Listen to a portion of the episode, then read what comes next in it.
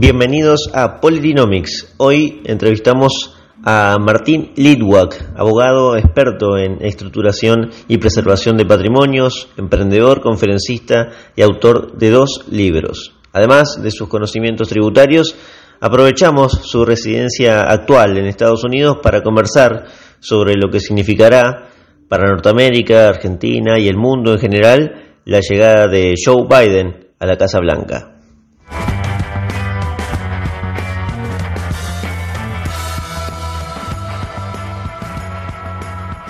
Martín, antes que nada, bienvenido.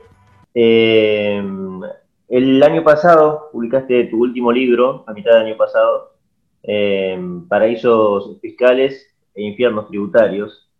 Y antes de meterme en temas de coyuntura y, demás, me gustaría que hagas una reseña pequeña del libro con una pequeña pregunta y simple que te hago de qué son, para empezar, para explicarle a la gente, paraísos fiscales e infiernos tributarios.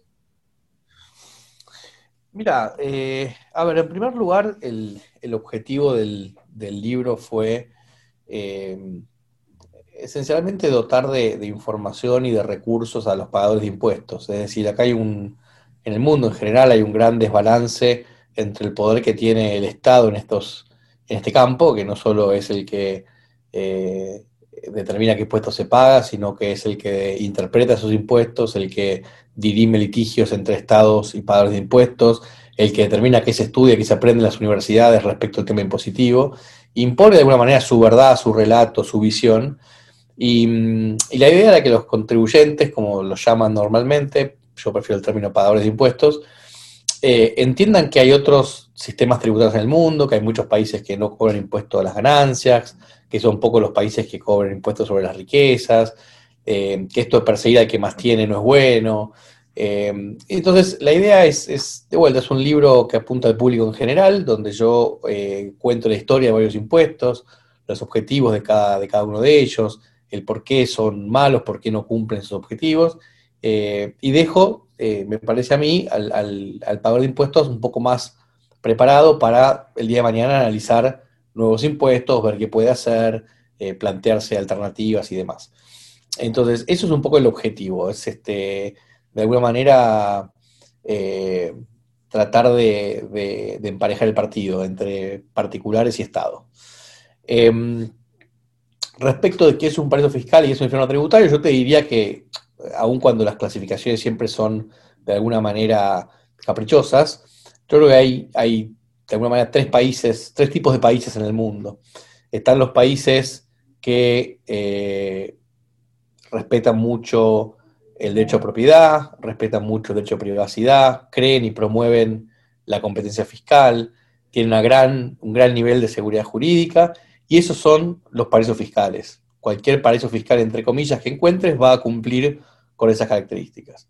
En el medio tenemos países donde hay seguridad jurídica, pero hay poca competencia fiscal, hay impuestos altos, que son los países eh, en general europeos, eh, donde, donde uno ve que lo que normalmente dice la gente es que, bueno, pago impuestos pero me vuelven en servicios, lo cual es una tontería como concepto, pero sirve para graficar ese tipo de países, es decir, países como Suecia, como Noruega, mismo como España, como Francia, como Alemania, Canadá, Nueva Zelanda, Australia, son países que a los locales, digamos, le cobran altos impuestos, más allá que algunos de estos países se puedan usar para estructuras offshore, pero los locales le cobran varios impuestos, pero hay seguridad jurídica, los habitantes de esos países no están preocupados por su integridad personal, viven bien, por decirlo de alguna manera.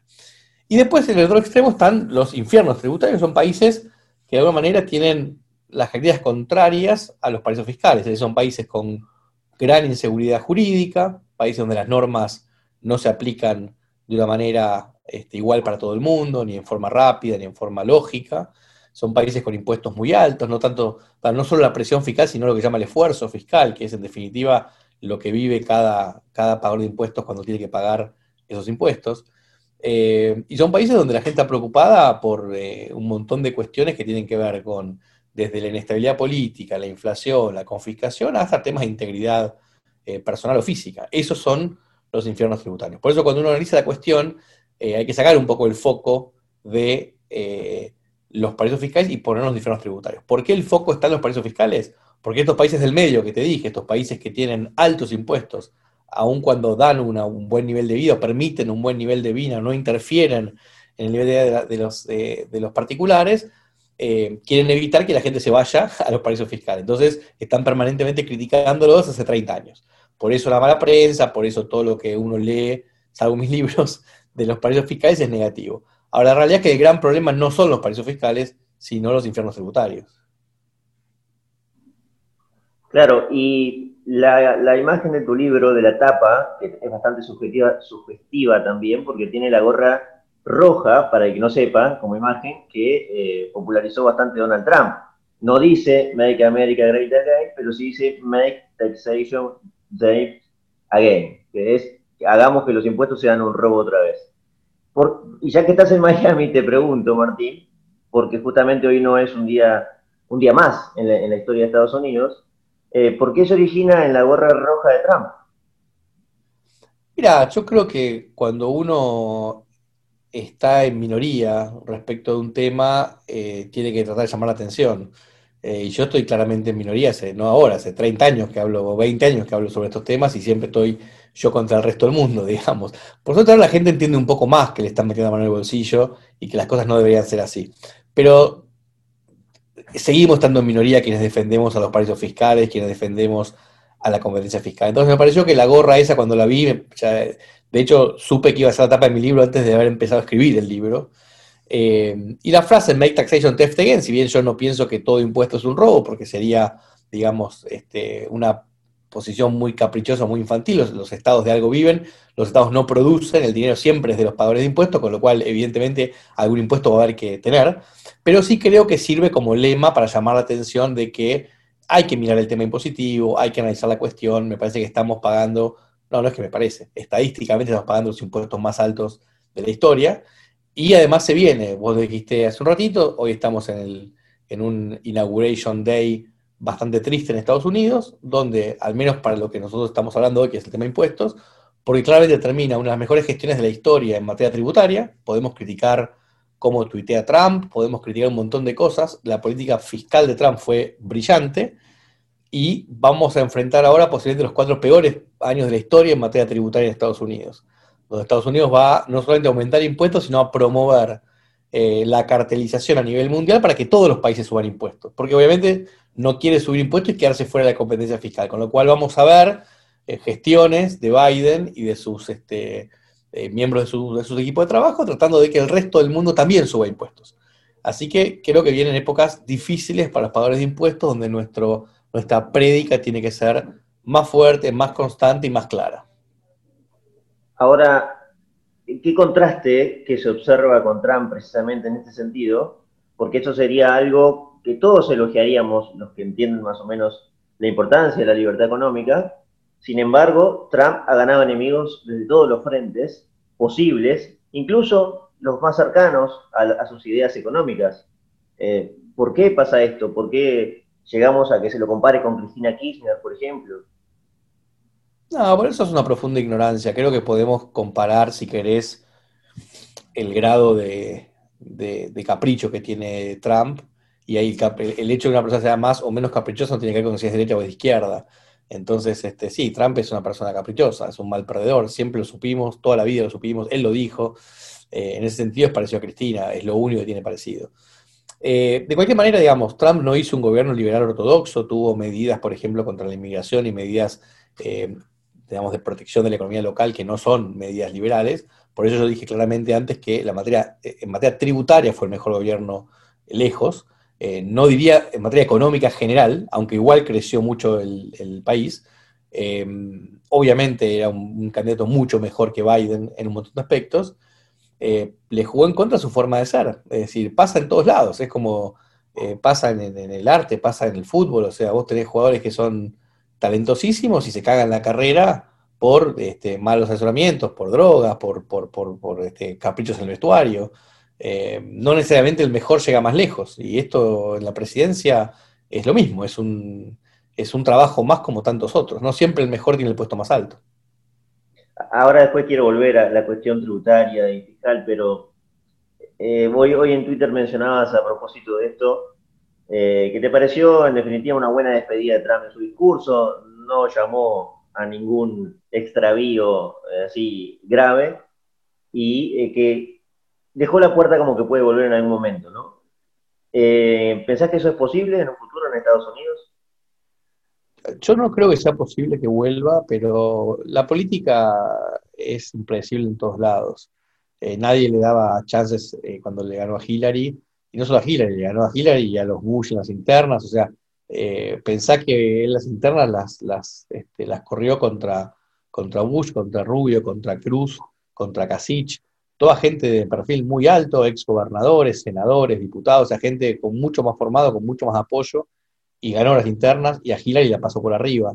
Este, en la campaña presidencial, tenía ganado por más diferencia inclusive, pero bueno, había gente que tenía miedo de que inicie una tercera guerra mundial, cosa que quedó claro que no era su interés. Em, ahora, la realidad es que Estados Unidos es, un, es una democracia eh, con dos partidos políticos muy consolidados a lo largo de los años. Cada vez que entró un tercer partido eh, influyó en las elecciones, pero nunca llegó al, gobierno. El más cercano fue eh, Ross Perot, o Perot, este, pero creo que no llegó al 20%, estuvo por ahí alrededor del 20%. y Trump lo que tiene que entender en algún punto es que él es una persona que despierta mucho fanatismo, a favor y en contra. Es una persona que no le es indiferente a nadie. Eh, y es muy difícil que con ese perfil llegue a ser presidente de vuelta. Él está hablando de armar un partido político distinto. Si lo arma, creo que no tiene ningún tipo de chance. La única chance que la va a tener es si se queda en el Partido Republicano. El gobierno Biden es tan malo como todos pensamos que va a ser. Y el Partido Republicano en las internas determina que Trump está mejor que otros candidatos no trumpistas este, para la selección. Yo creo que eh, es mucho mejor que Trump abra una corriente dentro del Partido Republicano, en todo caso, eh, una corriente un poco más populista, un poco más este, que llegue al, americano más bajo, digamos, de clase más baja, que es un, que es un votante que el Partido Republicano no siempre llegaba. O Trump amplió mucho la base de votantes del Partido Republicano. Eh, y creo que si se queda el partido y esas cosas vienen cuatro años, por ahí no sé si va a llegar él, porque también recordemos un tema de edad y de la imagen del Capitolio invadido es algo que lo va a acompañar toda su vida pero quizás si él mantiene un poder puede llegar a designar a, quien corra en nombre del sector que él, entre comillas, manejaría. Entonces yo creo que definitivamente Trump es un presidente que deja la Casa Blanca con mucha fuerza, pese a sus errores después de las elecciones. Es una persona que fue votada por más de 70 millones de personas. Cuando la gente se calme un poco y se olvide lo que pasó, digamos, no todo el mundo lo va a seguir apoyando, pero mucha gente lo va a apoyar. Y es una voz que dentro del Partido Republicano no se va a poder obviar fácilmente. Sí, mencionaste lo del asalto del Capitolio. El programa pasado, el episodio pasado hablábamos con Jeremías Morlandi sobre esto y causó un impacto mundial. Bueno, vos también eh, tenés en cuenta lo que pasó allí. Y acá hasta hoy seguimos con una observación en los medios argentinos eh, muy impactante con esa imagen, ¿no? De, los manifestantes y demás. Sin embargo, poco se habla, hablamos el, el episodio pasado de Polynomics, de lo que viene ocurriendo en Estados Unidos con distintas organizaciones que generan bastante revuelo en las calles. Y vos estás hace unos años en Estados Unidos, estoy hablando de organizaciones como Antifa, como Black Lives Matter, que también generaron disturbios eh, incluso peores que lo del otro día. De la otra voz, que, fue una cuestión institucional bastante lamentable. Pero en las calles la tensión eh, es muy... Eh, imponente en Estados Unidos en este último tiempo y muchos periodistas acá en Argentina suponen que se viene algo muy difícil para Biden para unir a, esos dos frentes, esa polarización que existe en Estados Unidos. ¿Qué observación tenés vos al respecto, ya que lo vivís de cerca o lo viviste de cerca en este último tiempo, Martín? Yo creo que el, primer problema acá es considerar o analizar quién tiene el poder. ¿Lo tiene Biden? Yo lo dudo mucho. Eh, entonces, eh, es como si te pregunte si tiene el poder Fernández o Cristina Fernández en Argentina. Creo que nadie a esta altura piensa que Alberto tiene poder más que para elegir la vestimenta de, su mujer, si es que tiene poder para elegir eso. Eh, y Biden va a ser algo parecido acá en Estados Unidos. O sea, el poder hoy por hoy está en el área más radical del Partido Demócrata. Eso puede ser bueno o puede ser malo para lo que es el, las del Partido Republicano en 2024. Es decir, yo no veo un Partido Demócrata con ganas de unir a los americanos. Y si ellos siguen con el impeachment de Trump y siguen poniendo, a, pisoteando al Partido Republicano, está en un momento de baja histórica, digamos, perdiendo las mayores de las dos, las dos cámaras, perdiendo la presidencia, eh, si ellos van a abusarse de esa situación de mayor poder que tienen hoy, lo que van a lograr es que justamente reviva el Partido Republicano, no que se hunda. Eh, y creo que son muy rencorosos, empezando por Pelosi para abajo, es gente que ha mostrado mucho rencor, así como Trump fue mal, hay que ser muy claro en esto y este objetivo es independiente, así como Trump fue un mal perdedor y realmente no estuvo a la altura de las circunstancias y podía haber sido de una mejor manera, aunque al final, como bien dijiste entre vos, trató de mejorar un poco, pero realmente termina con una nota negativa en eso. Eh, creo que Pelosi y sus, este, sus seguidores están haciendo un papel pobrísimo en el Congreso y si van a seguir así, lo único que van a lograr es que el Partido Republicano resuelva su crisis muy rápidamente. Eh, bueno, volviendo a la cuestión fiscal, hablabas de que se vienen quizás en materia tributaria unos cuatro años muy difíciles en Estados Unidos. Eh, Biden plantea, no sé si Biden específicamente, pero en el Partido Demócrata está esa idea constante del, del impuesto a la riqueza, del cual vos hablas en el libro y bastante, y lo tuvimos recientemente en Argentina, que después te pregunto sobre eso.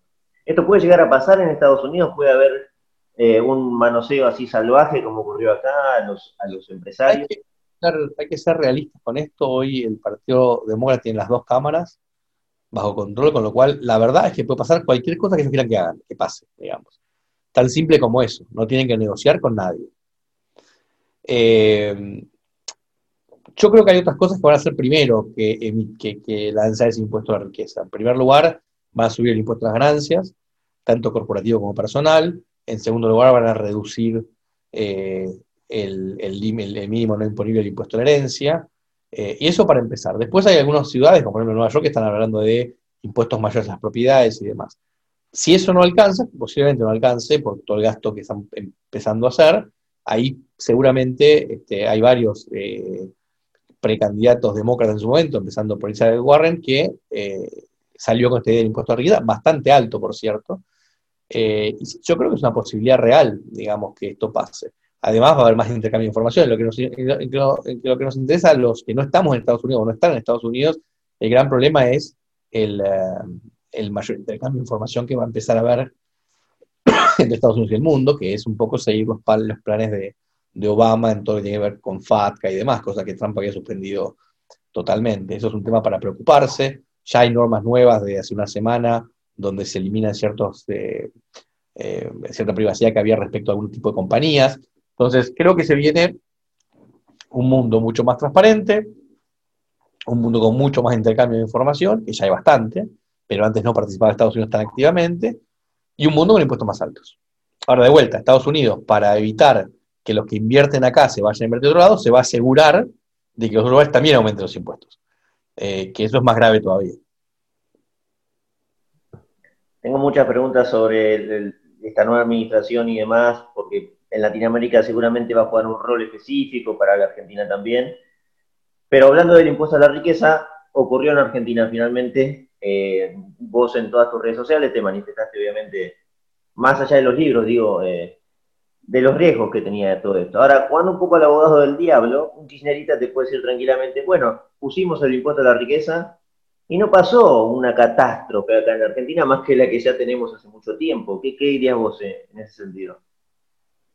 Bueno, a ver, primero eso, la catástrofe la tenés, lo que tenés que hacer es bajar impuestos para resolverla. Eh, segundo, cuando tocaste fondo, tocaste fondo, no hay más fondo para tocar. Eh, y tercero, todavía no se pagó, espera que se pague, porque hasta ahora hiciste la ley, pero no se pagó. El día que la gente lo pague, veamos si no es tragedia. Yo lo que creo es que las pocas empresas que están invirtiendo en el país, las pocas personas de plata, están tomando este, este impuesto como un impuesto de despedida. Es decir, que lo pago una vez y no me agarras nunca más en tu vida. Entonces, puede ser que en el año 2021 haya un crecimiento de la recaudación de este impuesto. Eh, perfecto. En 2022 va a estar peor que el 2020. Entonces, ¿qué sentido tuvo?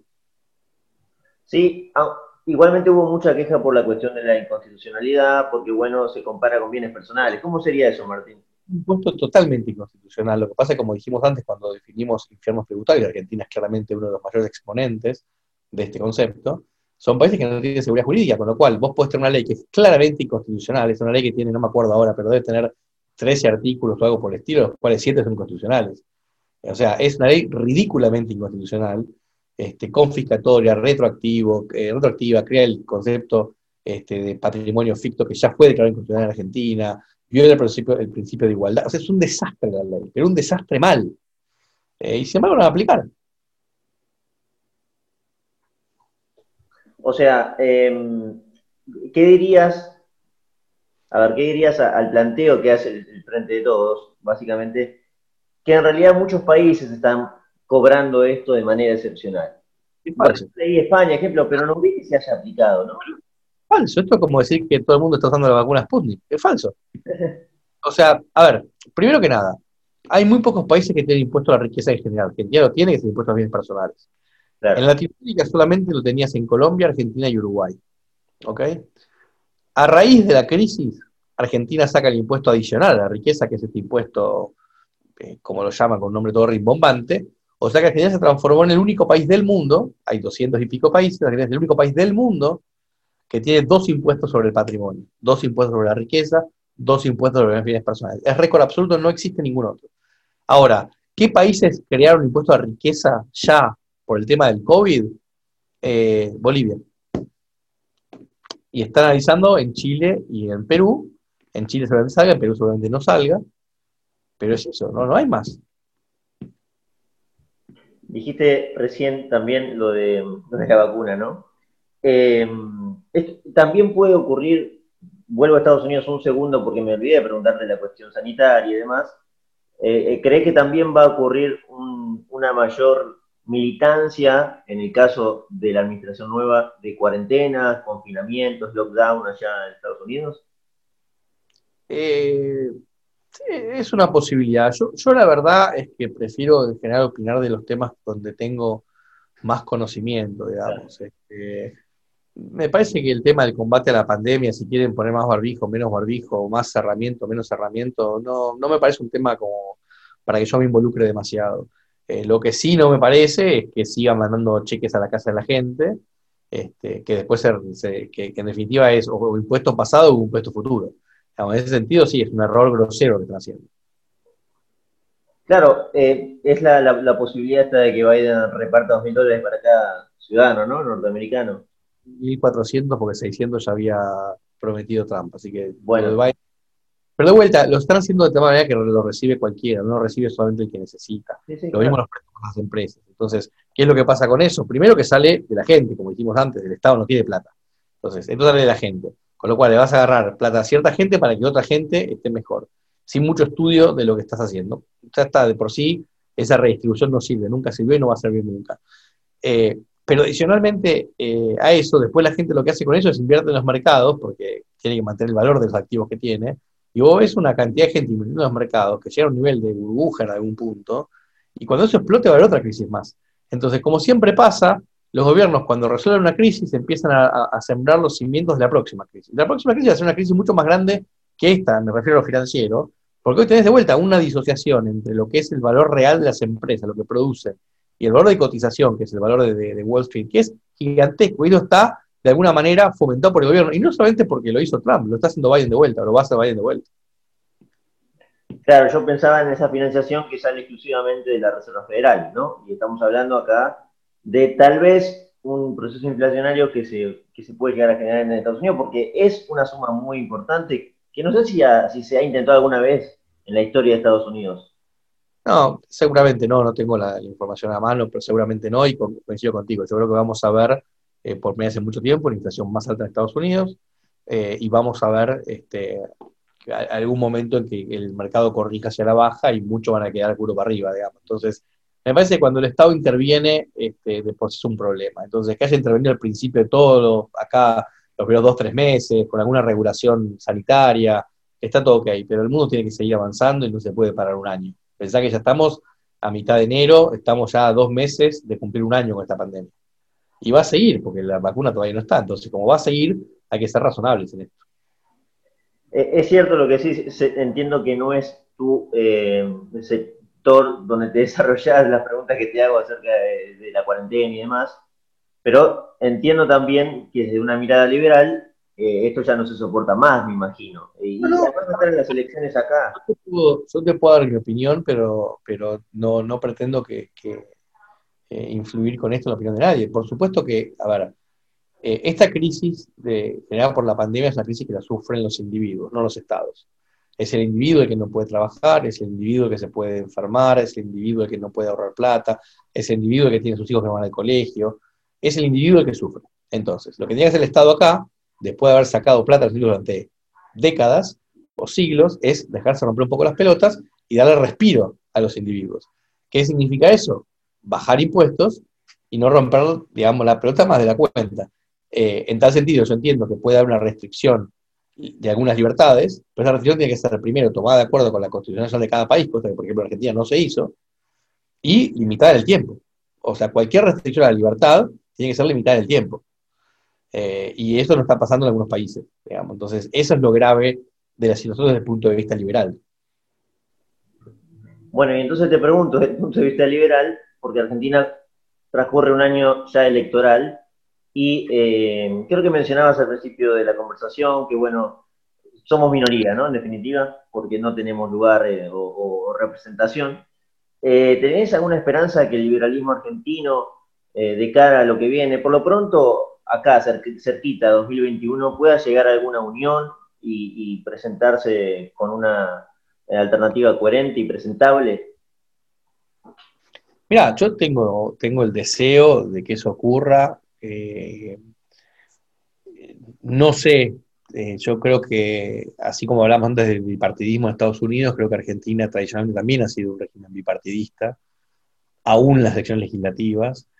Y si se va a terminar planteando una elección como fue la de presidencial última, una especie de, de, referéndum sobre la gestión de Fernández en este caso, y no sobre la de Macri como fue la vez pasada, la gente va a tender a votar a favor o en contra de Fernández. Y la verdad que creo que va a ser difícil que un partido, eh, digamos, liberal con, digamos, con republicano, con, figuras liberales, como puede ser Republicanos Unidos, por ejemplo, veo difícil que ellos le saquen votos a Cambiemos. A la hora de hacer el voto, creo que la gente va a decir, no podemos dejar que gane de vuelta Fernández, votemos a Cambiemos, porque es de que está ahí más cerca de poder ganar y otras manifestaciones del, liberalismo que son tremendamente personalistas, yo creo que si siguen por ese camino, quizá todavía no, pero si siguen por ese camino, no sé cuán liberales van a terminar siendo.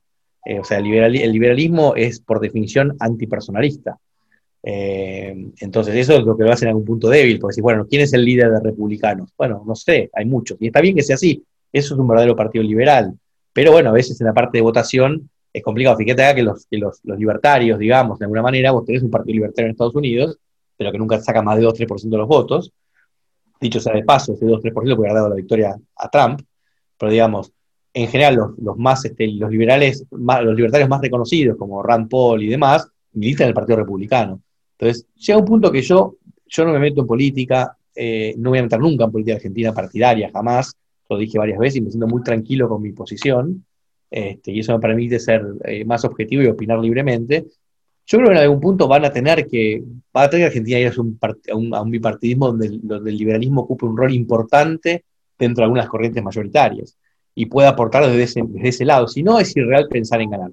Ahora, la batalla cultural, que es lo otro, que es tratar de que no la oferta electoral, sino la demanda de la gente sea más liberalismo, creo que es importante darla, y yo ahí sí estoy totalmente comprometido, que lo que hay que hacer es cambiar la cabeza de la gente para que la gente pida liberalismo a gritos. Hoy no pasa. Si querés, en el sector más joven está empezando a pasar algo así y está bueno. Creo que tengo en ese sentido cierta esperanza a largo plazo, pero yo no creo que en el 2021 eh, se pueda producir un cambio, digamos. Este, y aún así, supongamos que, supongamos que en, una cosa muy, muy positiva el liberalismo saque 20% de los votos, eh, que sería una elección, digamos, este, extraordinaria, eso va a significar seguramente que el, Frente de Todos gane cómodo esas elecciones, como primera minoría al menos, pero que le saque una buena cantidad de puntos a Cambiemos, lo cual debilita a Cambiemos, que de por sí es una posición muy débil, porque lo ha sido. Entonces, nada, el juego político es difícil, por eso yo, digamos, este, creo que hay que, que dejo eso para los políticos. Este, yo voy a seguir dando mi batallita en lo que puedo y voy a tratar de ayudar en lo que puedo. Por supuesto que voy a votar siempre la opción que me parezca más liberal, no hay ninguna duda de eso. Eh, pero lo veo difícil, no lo veo tan fácil, de, sobre todo con el aumento de pobreza que hubo, aumento de miseria que hubo. Eh, año electoral, se empieza a gastar eh, la, plata en, ayuda social. Mucha gente que recibe ayuda social te dice, che, no sabes la cantidad de plata que están regalando. entonces, yo creo que eh, nada, todos discutimos, todos protestamos, todos tuiteamos y cuando hay que ir a votar, se vota lo mismo de siempre. Entonces, quizás el 2023, cuando haya una elección por ahí presidencial y la gente esté más motivada y se siga, digamos, tres años más de batalla cultural o dos años más de cultural, bueno, quizás podemos con el, con el liberalismo unido. A, mí lo que me gustaría es tener al menos un precandidato que le dé eh, con interna frente a un líder de Cambiemos, o sea, hacer una, una alianza donde Cambiemos sea una pata este, y un partido republicano, el Partido Liberal sea otra pata y que hace interna, a ver qué es lo que pasa. Eh, pero bueno, es, eh, es ciencia ficción hoy en día eso. Antes de cerrar, Martín, eh, viendo el panorama poco esperanzador, más allá de la esperanza de los jóvenes y demás, que por supuesto todos en algún punto la tenemos, sino la alternativa es la decepción total y, la última salida, como dice Javier Milei, es Ezeiza.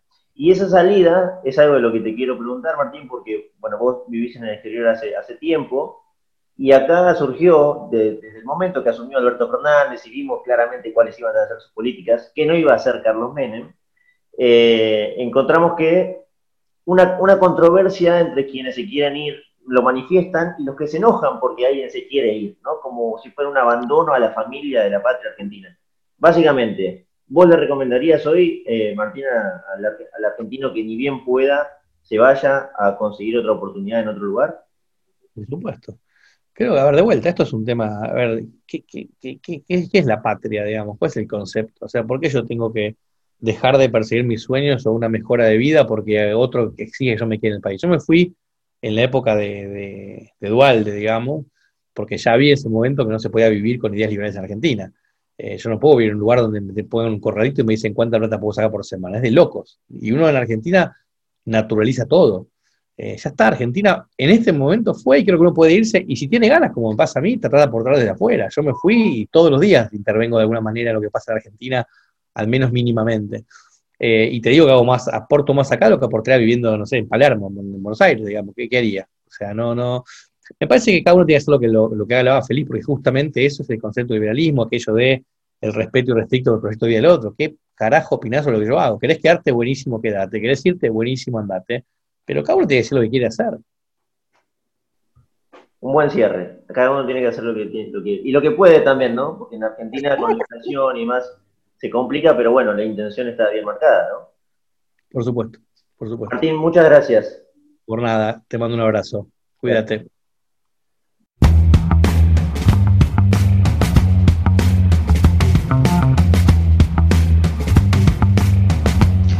Esta última pregunta sobre si tenemos que irnos del país, ni bien aparece la oportunidad, la hice porque también escuché a muchos esgrimir motivos potentes para quedarse también, ¿no? Con independencia de las pésimas circunstancias. Y yo también lo sigo pensando internamente. Lo dejamos como, como tarea para que reflexionen.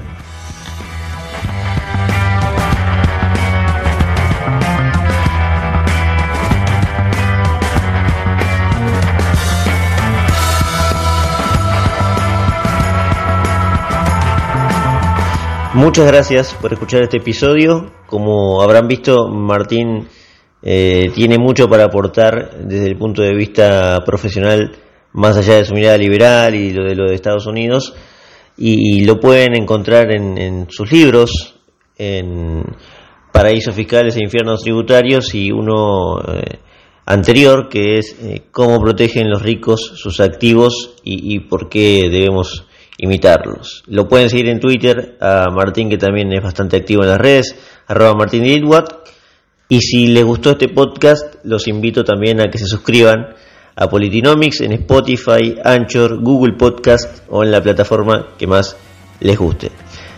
Nos estamos encontrando en el próximo episodio de Politinomics. Muchas gracias nuevamente.